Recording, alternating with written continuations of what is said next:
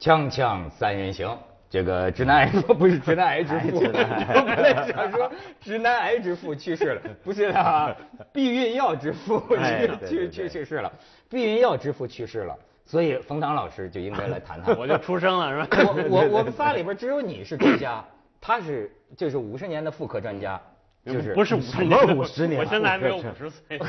我学的跟郎景和、沈铿大夫学的这个妇产科，其实呢，要从这个医学的进步来看哈，药起了很大的作用。绝对呃，其实呢，如果没有药呢，外科都很难进行。说白了，怎么没说嗯有没有麻醉药，你外科怎么弄？哦也不能生是抛是活是人嘛，是是对吧？好了，那其实只有几大类药，哎呃改变了基本上改变了世界。一类是抗生素，嗯，人不再发烧死了，不再呃发炎死了。嗯第二，激素，就很多疾病是能够激素能够缓解，你过了这个呃危险期，你就能多活好长一段时间。嗯，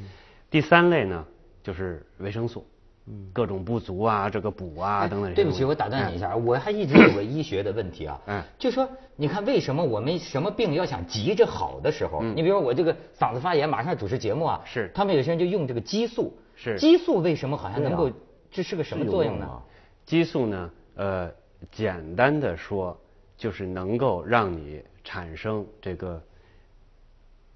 某种程度的应激状态，就是说，OK，这个现在是来事儿了。对，最常见的说 fight and flight，就是说要不然打，要不然跑，它都需要你有很强的体力调动出来战来或应逃啊来应付这件事儿，嗯，对吧？哦这个所以说你给你激素之后，你人相对来说会比原来会更力量强了力。量强大一点，那就算好过去，那那那就好了吗？你就能挺过这阵儿了。但是这个病还是没好。这个病呢，你如果要是应该是发炎的话，还要抗生素，还要把炎症去掉。啊哦，嗯激素只能说对抗你，就是说超高烧，对抗这些炎症产生的最强的这个反应呃反应。哦，嗯好，你接着哎再说避孕药。哎对然后呢？嗯然后第四类呢，呃，麻醉麻醉药。第五类其实可以说像口服避孕药啊，这个长效避孕药啊，应急避孕药啊，这事儿这个避孕药呢，为什么最后说其实并不是最不重要，其实在很大程度上改变了人类。原来呢，呃，你可能知道，你可能没用过最早的，比如说避孕套怎么办呢？弄个鱼漂儿。对对对啊对对，就是长得有点像那个东西哈，对吧？对对对。然后你你你想想，有大鱼小鱼，然后对，然后有新鲜的鱼，这个不新鲜的鱼，这个文涛戴上肯定不是很很舒服啊。 哎，中国嗯人相比之下是体贴的。我听说是中国古的人用鱼漂，是嗯据说欧洲人就野蛮，他们用羊皮、羊肠， 啊羊羊肠肠是 吧？我我我记错了是吧？羊皮子这不因为穿皮 鞋吗？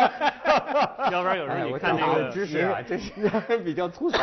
这女的就更惨。嗯啊这个呃，比如说像什么打肚子呀、跑步啊、上蹿下跳，以为就能把嗯吃这西瓜嗯个避过去，吃各种很古怪的东西，闹肚子什么之类的，呃，造成了很多人间惨剧。这在过去的这个拜官野史中都有都有提及。嗯所以避孕药在很大程度上，呃。我觉得为妇女解放、妇女地位的提升、妇女自己做自己的主人，创造了很多的条件。现在说是每年就是全世界啊，有超过一个亿的妇女每天早上服用这个口服避孕药。但是呢，也挺有意思，就是说啊，你说欧洲那边的这个妇女啊，能够达到服用避孕药的能达到百分之三四五十这么个，甚至像德国呀，超过百分之六十的妇女服用避孕药。嗯嗯，但是呢，中国妇女实际吃避孕药的少得多。是但是相比之下，他们有一调查，中国妇女竟然从这个十五岁到四十五岁之间呢，做过人流的达到一半儿以上。你说这就是为什么？我觉得有几个原因吧，呃，我能想到的，马上想到的，一个呢，呃，我们自我保护意识太差，然后还有一些这个男生呢太不负责任了，呃，第三个呢就是对这种舒适程度，就是呃性生活的舒适程度，呃，西方跟东方还是有一些差观异念的分别。对但你但为什么那我们的女性比较不爱吃避孕药呢？她是怕还是什么？他觉得有副作用，他怕有副作用。其实这个避孕药还真的有意思，就是说这个避孕药现在有 统计啊，减少这个一些妇女的癌症的这个这个发作。是的就是是的什么卵巢癌或者什么什么癌，它有有有有减少，但是呃也挺奇怪，就至少是说安全性，长期服用的安全性还是有相当程度的证明。呃就是那种啊一次性的这个紧急事后避孕嗯药，好像对健康不大好，不能多吃。但是就那种长期的长期的那种啊，哎，而且甚至说吃时间长了皮肤能变好，可是。但也有人说皮肤会变坏没的错儿，对可是也有一些妇女反映吃了脸上就长痘痘，嗯，这就我不知道该怎么理解。可能跟体质还有关系。现在产的呢，因为它从剂量上、包装上都很适合吃，一天一粒，一天一粒，一板儿吃完一停，然后呃月经自己来，然后再接着吃下边那一呃那一板儿。哥所以啊斯哥你斯说达也这样。嗯还有一个好处，就刚才呃冯老师提起来，就避孕药吃了之后是能够甚至能调节规律月经是的是是是，有多好啊！痛经等等十全大补丸呢。对啊嗯然后咱， 而而且你看，咱当一科学家在这儿，我也有一个我的这个感慨啊。嗯，就说你说这个人控制生育啊，嗯就说明生育多强大。我个人认为，到现在为止也嗯没找出一个舒服的方法。没有什么意思呃完全舒服的问避题。孕套，嗯嗯，这你说舒服吗？说那是假的。这个呃，避孕药，嗯，呃，从来什么月经第几天开始，连吃二十一天嘛，这一天一片，一天一片，这个太麻烦了。说实在的，你看就咱想象的科学这么昌明啊，这事儿你怎么不能发明一个吃一个就管半年的呢可？以直接把你给挑了就完了。对啊，对啊，这怎么不行呢？你挑了不就天下太平了吗？你是中世纪来的 吗？ 还有一些缓释的可以搁在这个身体里边。对啊嗯，也有也都有，但是完全无痛的，这个又很方便的，现在还的确是没有。对，但我其实我的们理解比起古人已经太已经幸幸福运很了多了，你对要不是已你经鱼幸福片儿很一多身了的一身鱼味儿，然后就出来了，对吧？对啊，你说这像什么 呢？这每天是闻着这个这个豆老师 都是像条咸对鱼一样股鱼腥味就知道你天天干嘛了。 行行，说避孕药之父啊，咱我给你看看他的照片，嗯卡尔杰拉西，你看，呃，老头活了九十一岁，嗯，哎，但 是平常我觉得啊，这个人嗯啊，你可以研究研究，他跟你有点关系，你知道吗？也是男的， 嗯不是不 是，这你知道吗？他退休之后开始写小说，是他写的小说叫做什么呢？科学小说。而且呢，他写小说的动机你知道是什么？太好玩了。嗯，就这个杰杰拉西啊，嗯，他是个有文学情怀的人。嗯，他跟一个他的这个前女友了，他的女友跟一个文学教授嗯是好了几年。嗯，但是后来这个文学女教授啊，嗯甩了他。嗯被谁撬走了呢？说是东海岸的一个作家。被个男作家。对嗯 哦然后所以他就心里面就憋着了。他憋着，他说：“难道一个化学家的魅力就不如一个作家吗？”嗯，于是他就憋了一年，写了第一本小 说，然后他把这个手稿嗯寄给这个他的前女友。后来呢？他的前女友看了之后说：“如果你这本小说不公开的话，我就嫁给 你。” 我估计他是不是写的他们两口子估回忆计录就是这不是写的是绯闻 隐私。啊，对对对，从此卡尔杰拉西走上了文学的道路。他一直退休之后，他是个作家，嗯他一直在写小说。 写科幻小说是那吧？后来那个科学小说，嗯哦他提出的这么一种概念，你有没有听说嗯过？好像中国也有极少数的那个那个呃响响应者，就是说它不同于科幻小说，嗯，而是说呢，我在写我这个小说当中啊，趁机啊传播了很多科学知识、科学的知识，硬知识点。对，等于说是用科学指导下的嗯文学小说创 作，那多半不一定好看，听起来。他就是科学家嘛，就算是但呃但但他不我是写这种我小说、啊，我基本他们老说是呃副科学家，呃妇科小说。情色作家，其实我哪是啊我是科学作家。我讲的里边很多，比如人体的构造 啊，人体的激素水平啊，对吧？这个对心理问题啊，对吧？我觉得我我 同意，所以以后以后好叫以后我科证学明作了，这家。科学小说作家冯导。那他熟，那他熟，那他熟。呃，文道对避孕药也是研究过多年的。经常我没有吃吗我没有，我还经经常常吃吃呢，这经常吃但我觉得避孕药，我我印经常象逼最人吃吗？呃，失败了，我觉得。就我记得以前呢，呃，我看书的时候印象最深的就避孕药这个东西，就是六十年代在美国、那时候嬉皮士开始起来的时候，避孕药这个东西是，呃，后来慢慢让很多女性很快乐、很高兴，就她真的能够情欲自主了嘛？对你想想看，以前女性其实我觉得男尊女卑啊，一直以来那个男尊女卑，包括我们今天很陈旧的一些想法，说什么女孩子吃亏了，男的占你便宜了，这些想法都跟一个很古老的传统有关。 是就是如果男女发生性关系，往往我们会觉得后遗症是留给女人，比较惨的是女性比较惨的。万一她怀孕了怎么办？嗯生了所以怎么办对啊嗯，所以一直以来所谓的家长教女儿不要给人占便宜，不要什么，我觉得都跟这种很传统的想法有关。但避孕药真的改变这一切。我的嗯身体我做主，对啊，所以你对看六七十年代嬉皮士运动里面，同时带来的是性解放、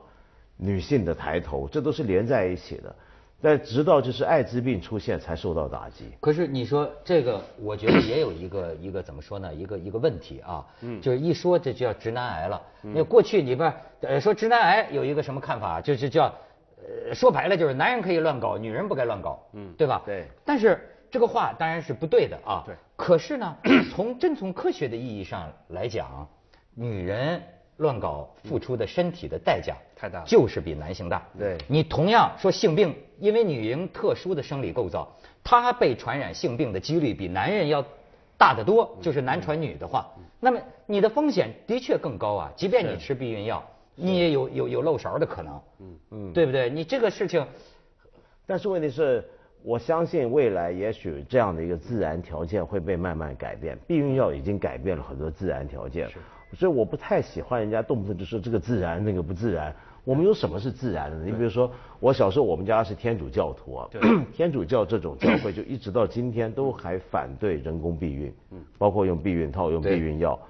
呃，原因就是说那不自然，不自然就违反了神照的原则。嗯可是问题是你人生，我们今天活到现在，我们身上什么自然？眼镜自然吗？没错儿你你你你眼做近视眼手术这自然吗？没什么是自然的。手表也不自然。对啊，眼没镜什儿么是也不自然的。然后一天到晚就说要跟自然的话，支架也不自然对啊，那那就对支架那更不自然，你们都不自然了。这个里边涉及到两大学派，我觉得基本上一种认为啊，就是说人的很多东西啊是天生的，嗯，还有一种学派呢，就是认为呢，人的一切都是文化构造出来的，嗯，就是是是是，等于说是人自己造成这个样子的，但是我们把它当成了这个天然，是吧？咱们待会儿再说说卡尔杰拉西，先去广告啊，锵锵三人行，广告之后见。跟不孕药相关啊，还有一个小事儿，挺有意思的，就最近的事儿。啊他们就说呀、现在拍青春片儿，基本来讲都要有打胎，啊就是只要是如果不打胎就不青春。啊， 然后那， 所以说呢，这个呃，我是没看啊，听说之前这几个青春片儿都是是就是都有打胎的这个情节，产生冲突嘛，巨大的这个心理冲突啊，故事演变呀、有这种转承起合的这个这个这个张力在里边等等，人性的这个矛盾啊等等。我这儿我那个第一个小说《万物生长》这不也改成电影儿，四月二十四号公演嘛。嗯哦嗯呃，谁导的？李玉导的。哦我们这是呃范冰冰跟呃呃韩庚演的，韩庚主演的。哎呦呵，我嗯真们这是嗯可以稍稍做一点小广告，就是这个好好唯一不涉及打胎打胎内的容的。啊，范冰冰 不打胎经不是是青春因为片儿。这个小说作 者啊，啊小时候没安排范冰冰打没胎安没安排打胎。但是说句实话呢，对于让人怀孕的担心，以及女生呃怀孕对自己有可能怀孕的担心，其实贯穿了青春期好长时间。对我对不知道你那时候啊，对至对少对我对，我我自己不知道是啊。 你你这方面生活比较丰富。但是我包括我周围的朋友，那真是有时候，呃，早上，因为我们当时原来在协和嘛，这个呃住校就在协和那个院儿里，中国医学科学院院儿里边儿，早上五点多钟，梆敲门，敲我们，一看北大，我具体不说是谁了，北大一师兄说，哎呀，昨天晚上喝多了，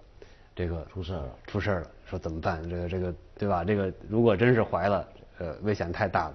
等等。就是大家对这种避孕药也好，这个这个这个这种避孕措施也好，呃，知识还是太少了。嗯，有时候能减少好多的这个用好了，能减少好多的心理的问题。哎，你说的这个小说应该好好描写这个，这多少女的啊真的是就这种活在这个厌呐阴，影每下次早上这这这这撒泡尿验验是吧？就是到底有没有怀孕？哎呦，这种心理的担心呐、多少女人都经历过。可是嗯你觉不觉得这个问题是是有时候有一些跟家庭也有点关系？比如说，我举个例子，有时嗯候我看一些国外的朋友，他们家里面，比如说小女孩、嗯小男孩，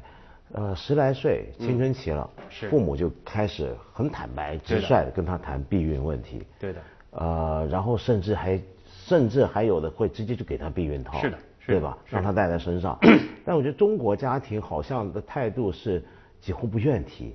愿意假设自己的子女是过的将来是一种无性生活。嗯，然后慢慢的大家都好像这方面这个习惯养不起来，你觉得是不是有这样的一个？有的，而且我不是特别理解，你相当于在很大程度上呢，呃，让你的小孩儿处于更大的风险之中，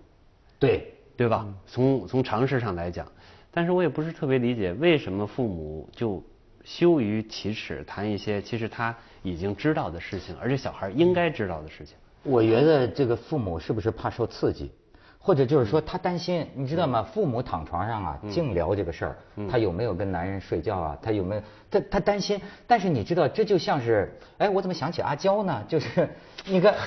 不是你的联想 你你知道嗯吗？就是他有些时候，你看我们对于有些事情哈，是是抱着一种叫掩耳盗铃呢，嗯还是一种就是我们不希望知道他，嗯嗯，大约我们也知道他怎么可能不跟人发生关系呢，嗯，但是呢， 似乎我们又愿意模模糊糊的以为他没有，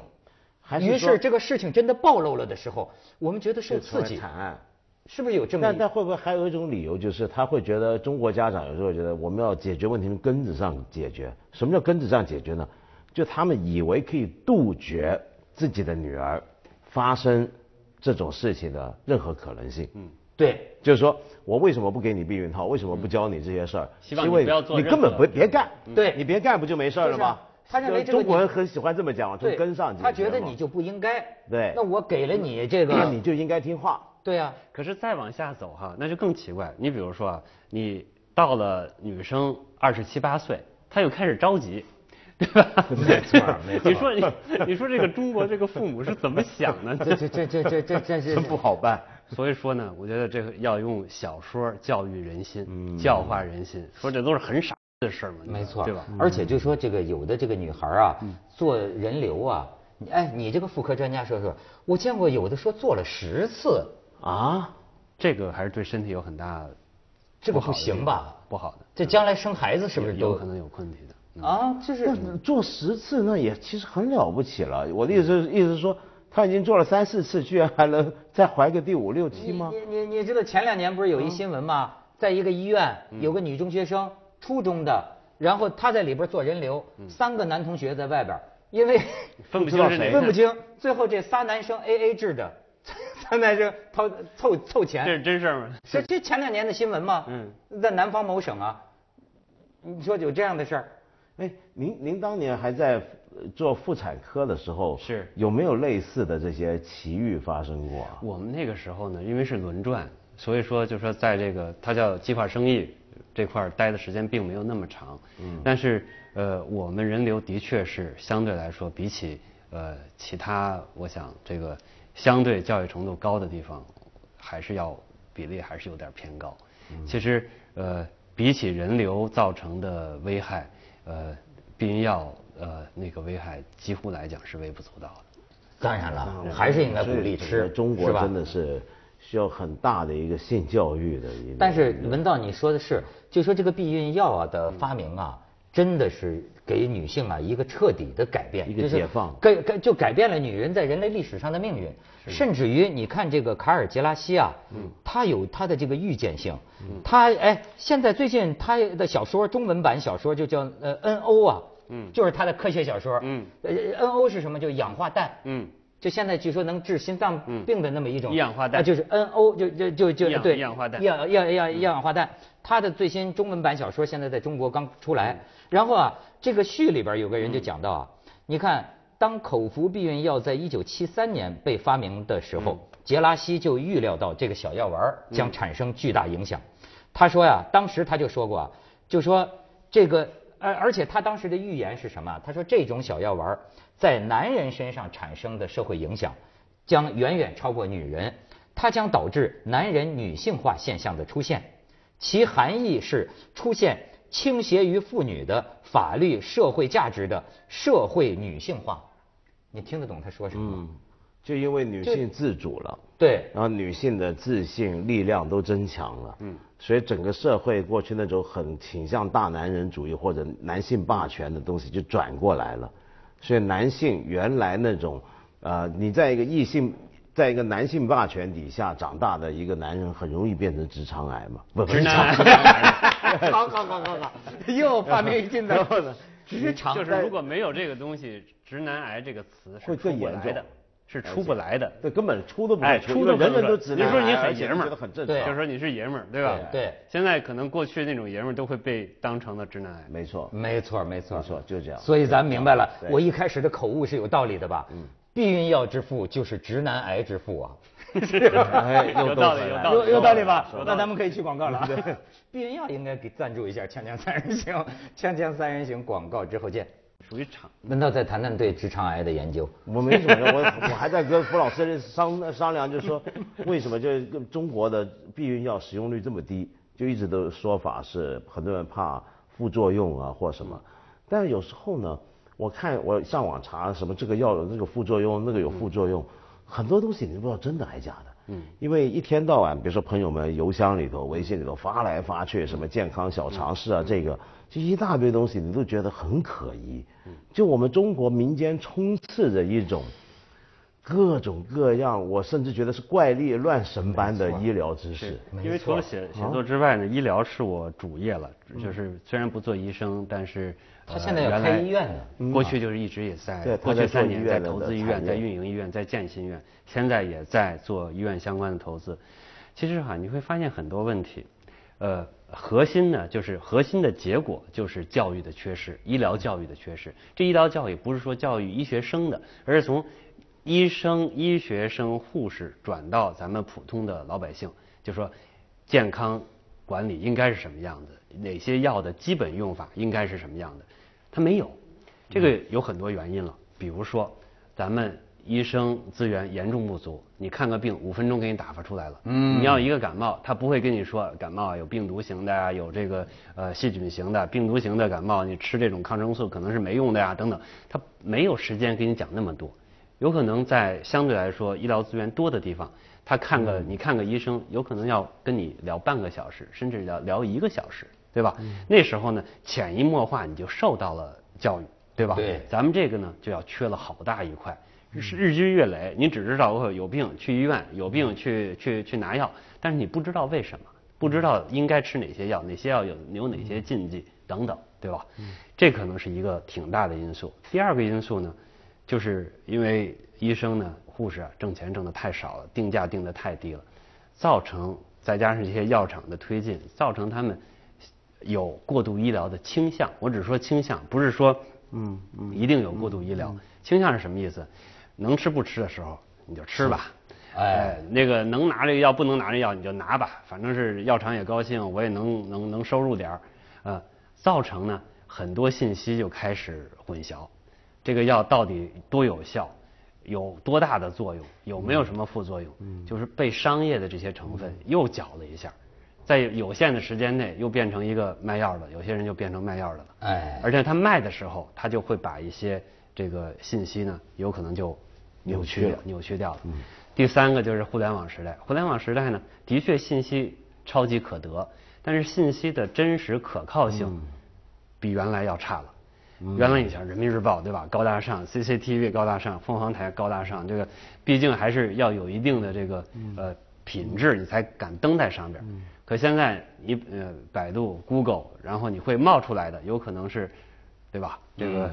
不见得是那么准的东西，你也不知道它为什么排名前面了，有可能有这个有广告，有可能没广告效应，反正它排前了，但排前不见得是最对的，对吧？对所以说造成一般老百姓就是一般读者，你会发现很难有取舍。就刚才这几个原因造成，就是现在很基本的东西，刚才是说的一个，其实还有一个，就比如说像跟男性有关的啊，就不是我，也不是你，也不是你的前列腺癌。